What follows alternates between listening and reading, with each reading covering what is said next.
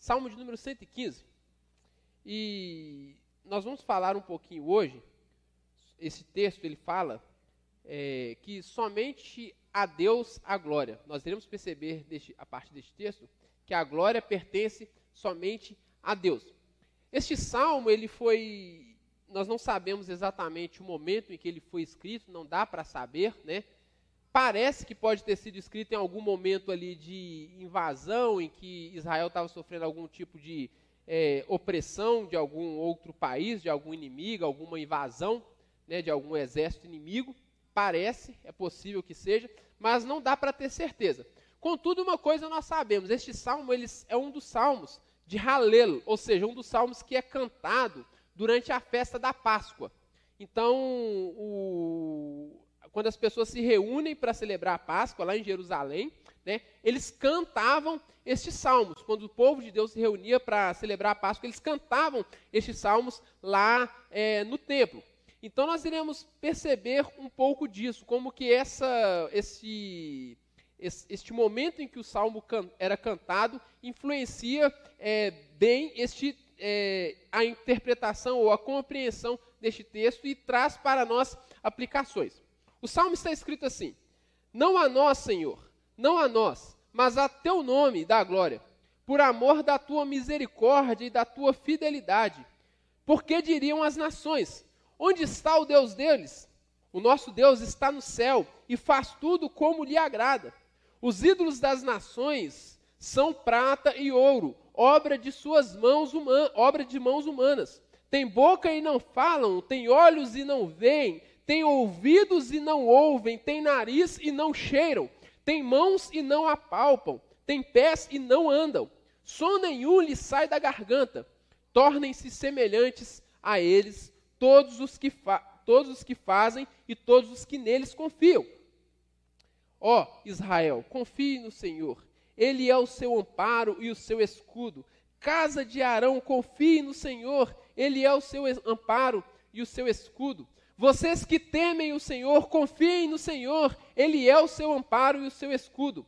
O Senhor lembrou-se de nós, Ele nos abençoará, abençoará a casa de Israel, abençoará a casa de Arão. Ele abençoa os que o temem, os que temem o Senhor, tanto pequenos como grandes. O Senhor os abençoe mais e mais. A vocês e aos seus filhos, que vocês sejam abençoados pelo Senhor que fez a, os céus e a terra. Os mortos não louvam o Senhor, nem os que descem à região do silêncio podem fazer isso. Nós, porém, bendiremos o Senhor desde agora e para sempre. Aleluia. Amém. Oremos. Senhor, nós somos gratos ao Senhor pela tua palavra. E eu te peço, Pai, que o Senhor fale é, conosco nesta manhã. Que através da tua palavra nós saiamos aqui edificados, transformados por ela. É a oração que nós fazemos, em nome de Jesus. Amém. Por amor ao seu nome, Deus exige para si a glória. Por amor ao seu nome, Deus exige para si toda glória. E nós veremos algumas verdades que este salmo nos revela. A primeira verdade que a gente percebe neste texto, a primeira verdade que ele revela, é que ele revela a que a glória pertence somente a Deus. Versículo 1 vai dizer: Não a nós, Senhor, não a nós, mas a teu nome dá glória, por amor da tua misericórdia e da tua fidelidade. É, é muito interessante o salmista começar o texto falando isso, porque, como eu disse, pode, parece que este salmo ele é escrito num momento em que Israel está sofrendo algum tipo de invasão, algum tipo de opressão ali dos, dos exércitos inimigos. E quando o salmista vai recorrer ao socorro de Deus, ele começa a falar assim: Olha, Senhor, nos socorre, mas não por nossa causa. Nos ajude, mas não por nossa causa. Nos livre dos nossos inimigos, mas não por nossa causa mas por causa da glória ao teu nome, mas por causa da tua glória, por amor à tua misericórdia, por amor à tua fidelidade, por causa do Senhor. Percebe como que o salmista, ele faz um pedido a Deus, mas não colocando o seu interesse, não colocando a si mesmo como o foco da ação divina. Mas o foco da ação divina é a glória do próprio Deus. E como que o salmista chega a essa conclusão? Nós podemos olhar, por exemplo, lá em Êxodo capítulo 32, eu quero ler alguns versículos com os irmãos, que isso já havia se repetido na história de Israel. Êxodo capítulo 32, quero conferir alguns versículos com os irmãos. O, no, os irmãos conhecem a história. É, quando eles chegam lá no Sinai, o, o, Senhor Deus liberta o povo do Egito, abre o Mar Vermelho, eles caminham ali por mais ou menos dois meses e chegam até o Monte Sinai.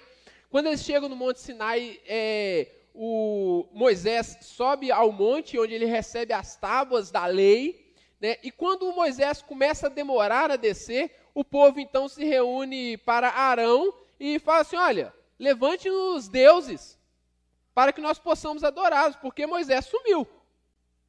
E aí Arão pega e manda o pessoal trazer suas argolas de ouro, seus brincos. Está saindo volume? Acho que estou sem retorno aqui então. Pede as pessoas para é, trazerem suas argolas, seus brincos, e eles pegam aqueles, aqueles ouros, né, aqueles, aqueles, aquelas joias, fazem dois bezerros de ouro e fala assim: olha, aqui está, é, faz um bezerro de ouro, melhor dizendo, e fala assim: ó, aqui está o Deus que tirou vocês do Egito. E aí Moisés é, vai lá e, percebe que Deus avisa o povo, que o povo começou, avisa Moisés que o povo começou a adorar os deuses lá, os ídolos. Moisés chega lá e aí quando, Moisés, quando o Senhor Deus vira para Moisés, o Senhor vira para Moisés lá no versículo 9 e fala assim: O Senhor disse ainda a Moisés: tenho visto este povo, e eis que é povo teimoso. Agora, pois, deixe-me, para que se acenda contra eles o meu furor, e eu os consuma, e de você farei uma grande nação, Moisés. E aí Moisés virou para o Senhor e falou assim: Porém, Moisés suplicou ao Senhor, o seu Deus, dizendo: Ó Senhor, por que se acende a tua ira contra o teu povo, que tiraste da terra do Egito com grande poder e forte mão? Por que deixar que os egípcios digam: ele os tirou de lá com más intenções para matá-los nos montes e para eliminá-los da face da terra. Deixa de lado o teu furor, da tua ira e muda de ideia quanto a este mal contra o teu povo. Lembra-te de Abraão, de Isaac, de Israel, teus servos, aos quais por ti mesmo juraste, dizendo: Multiplicarei a descendência de vocês como as estrelas do céu, e todas e toda esta terra de que tenho falado, eu a darei à sua descendência, para que possuam por herança eternamente. E então o Senhor mudou de ideia quanto ao mal que tinha dito que traria sobre o povo. Então a oração de Moisés a Deus não é assim, oh Deus, tadinho do povo, coitadinho do povo, vai morrer todo mundo aqui no deserto. Não é este o argumento que Moisés usa. O argumento que Moisés usa é assim, Senhor, olha só, se o Senhor destruir esse povo, os egípcios vão começar a zombar do Senhor, falando que o Senhor não teve capacidade de tirar o povo e levar eles para a terra prometida. Os egípcios vão falar que o Senhor é um Deus mau. Olha, Senhor, mas lembre-se também que se você não, se você destruir esse povo e não levar eles, levar eles para a terra prometida, sabe o que, que vai acontecer? As nações irão se lembrar das promessas que o Senhor fez a Abraão, Isaac e Jacó. E vai falar que o Senhor é um Deus que promete e não cumpre.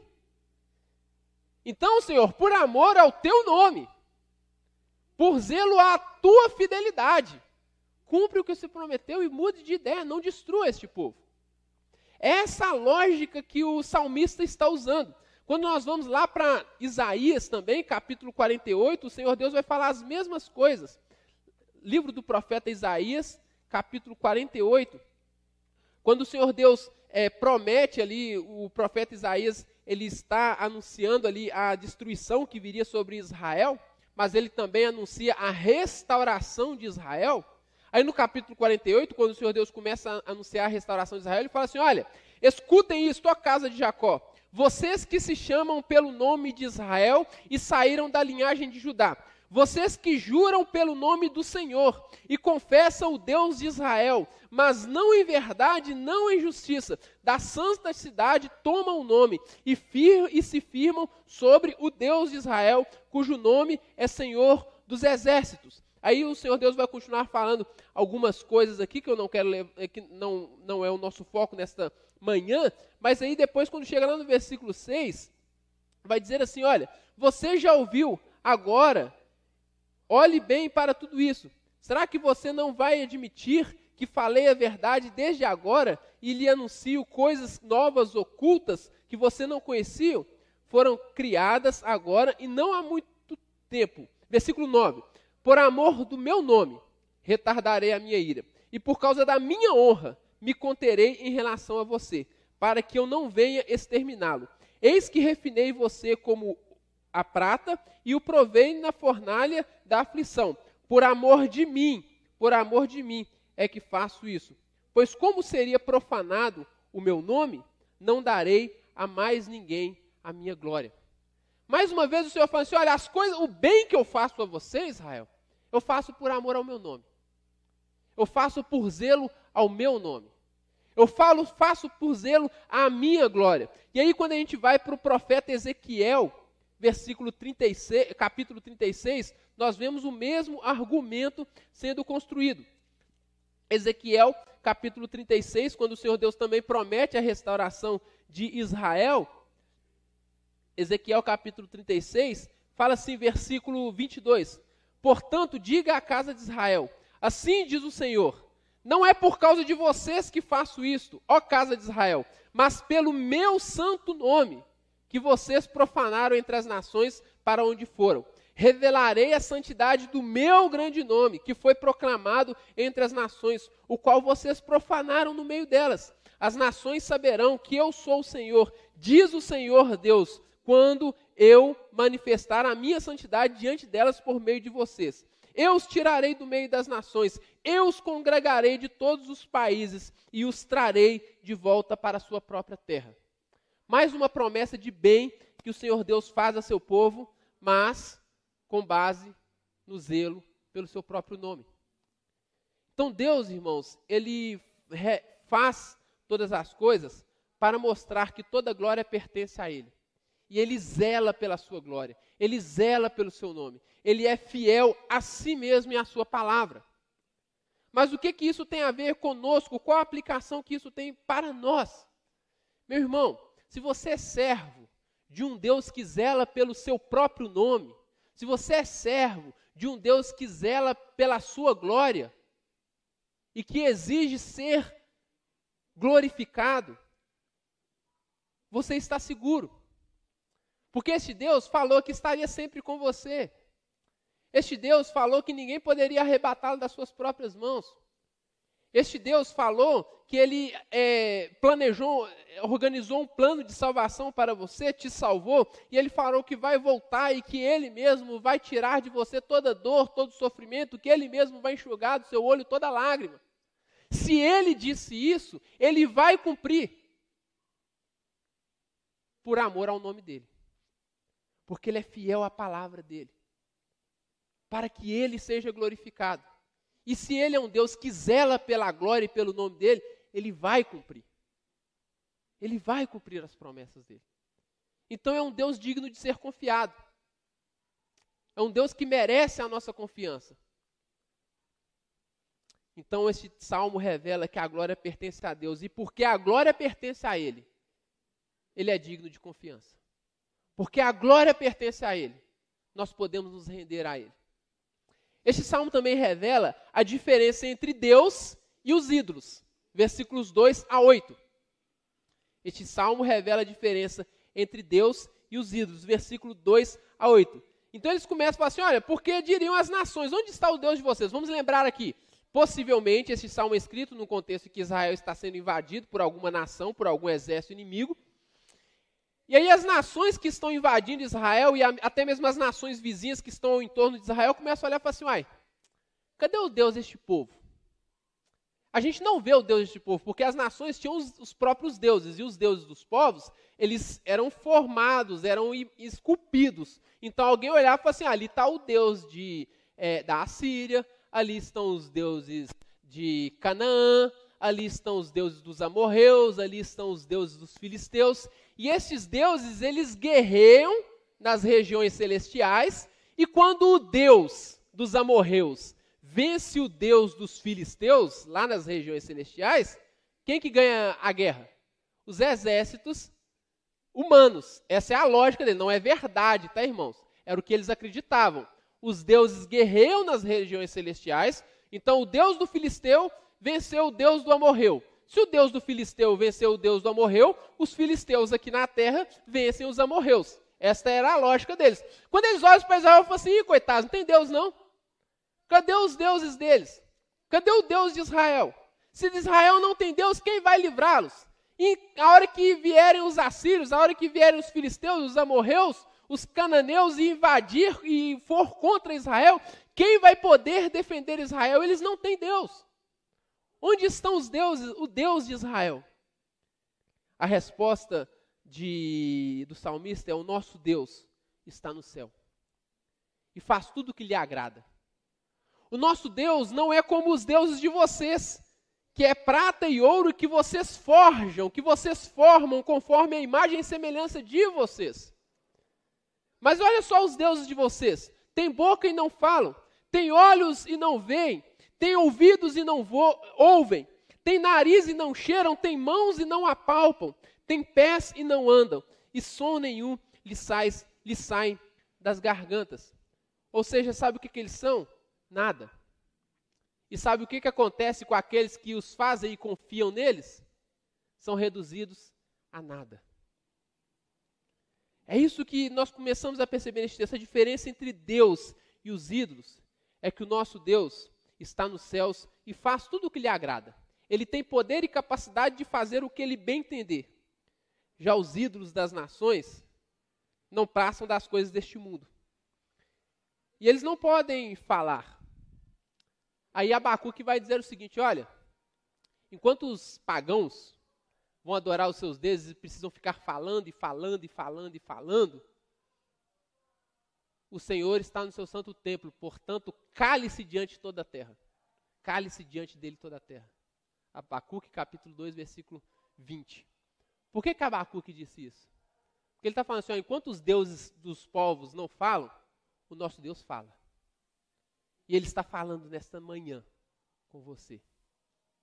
É um Deus que fala, que falou no passado de muitas maneiras e de muitas formas por meio dos pais e dos profetas, mas nos últimos dias nos falou por meio do Filho. É um Deus que fala. E você pode ouvir a voz de Deus falando ao seu coração. Porque Ele é um Deus vivo, nós falaremos sobre isso um pouco mais à frente.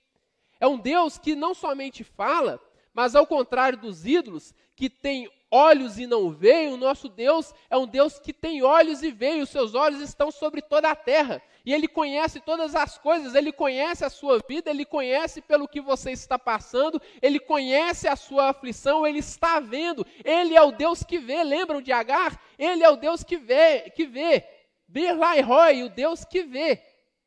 Você, quando mais ninguém está vendo. Agar, quando estava ali abandonada, ela não conseguia ver nem mesmo a água que estava diante dela. Deus estava vendo aquela mulher abandonada e cuidou dela. Então Deus é o Deus que te vê quando ninguém mais está vendo e cuida de você. Ao contrário dos ídolos.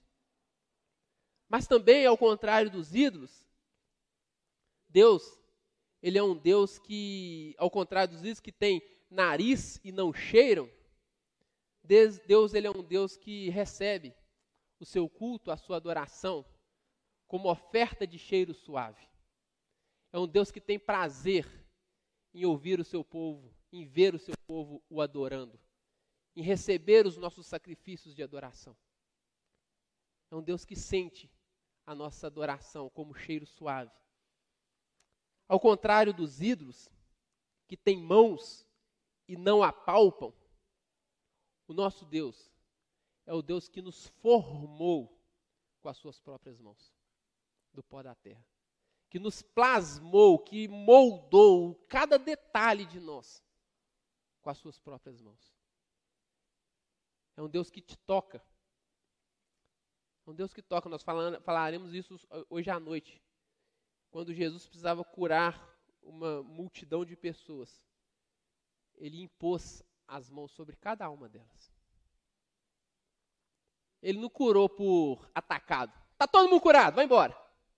Não. Ele tocou em uma por uma. Cuidou de cada uma.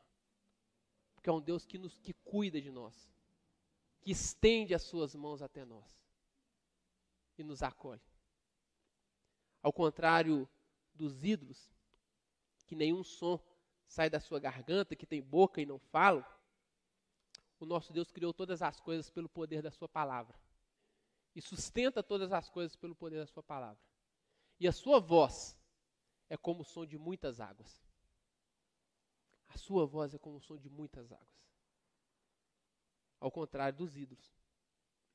Então existe muita diferença entre o nosso Deus e os ídolos. Mas olha só que interessante. Os deuses das nações são prata e ouro. Aquilo que era mais valioso para as pessoas naquela época.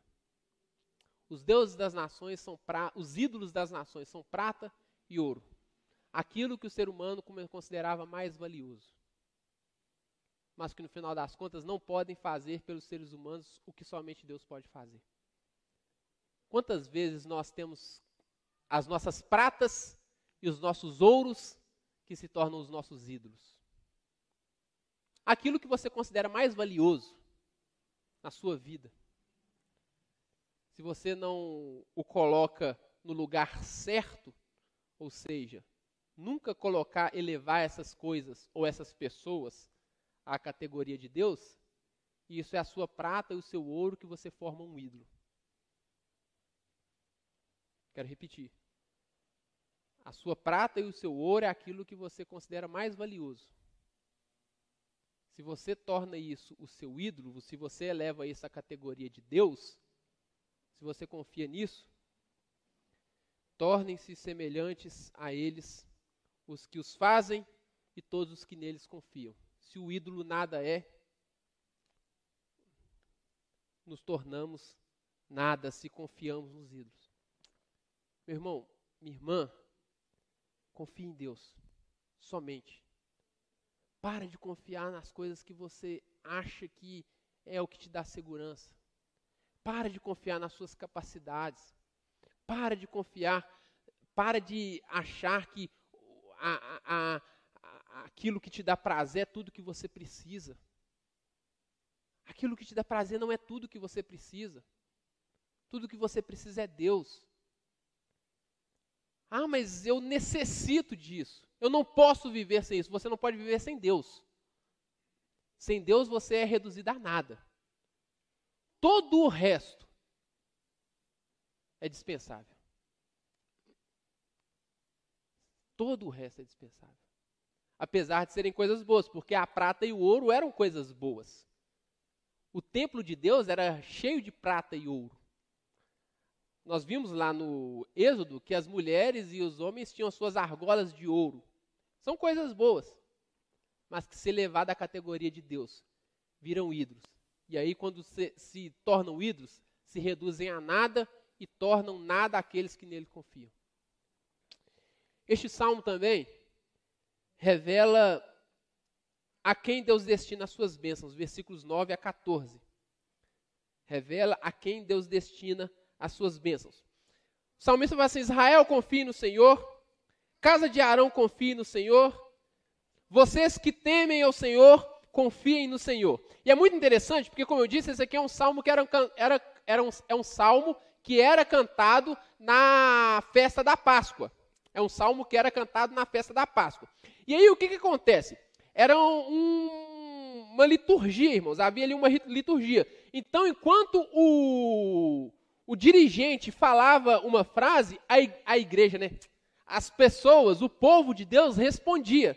Então, o dirigente falava: Israel, confie no Senhor. O povo respondia: Ele é o nosso amparo, o seu amparo e o seu escudo. O dirigente falava: Casa de Arão, confie no Senhor. O povo respondia: Ele é o seu amparo e o seu escudo. Vocês que temem o, o Senhor, confiem no Senhor. E aí o povo respondia: Ele é o seu amparo e o seu escudo. Ele fala: O Senhor lembrou-se de nós e nos abençoará, abençoará a casa de Israel, a casa de Arão e os que temem ao Senhor. O que, que nós observamos aqui neste salmo, irmãos? Nós temos Israel, o povo de Deus. Israel, o povo de Deus. Nós temos Arão, a casa de Arão, que era os, os, os sacerdotes, aqueles que serviam na casa de Deus, ou seja, aqueles que estavam um nível de intimidade com Deus maior do que o restante do povo. Mas aí o salmista pega e fala assim: Mas também confiem no Senhor, vocês que temem o Senhor, porque Ele abençoa Israel, Ele abençoa a casa de Arão, mas Ele abençoa os que temem ao Senhor. Então, se Israel não temer ao Senhor, não será abençoado. Não, não basta dizer que é povo de Deus e não temer ao Senhor. Se Arão não temer ao Senhor, não vai ser abençoado, porque não basta dizer que serve ao Senhor, que tem intimidade com o Senhor, que conhece o Senhor, se não teme o Senhor.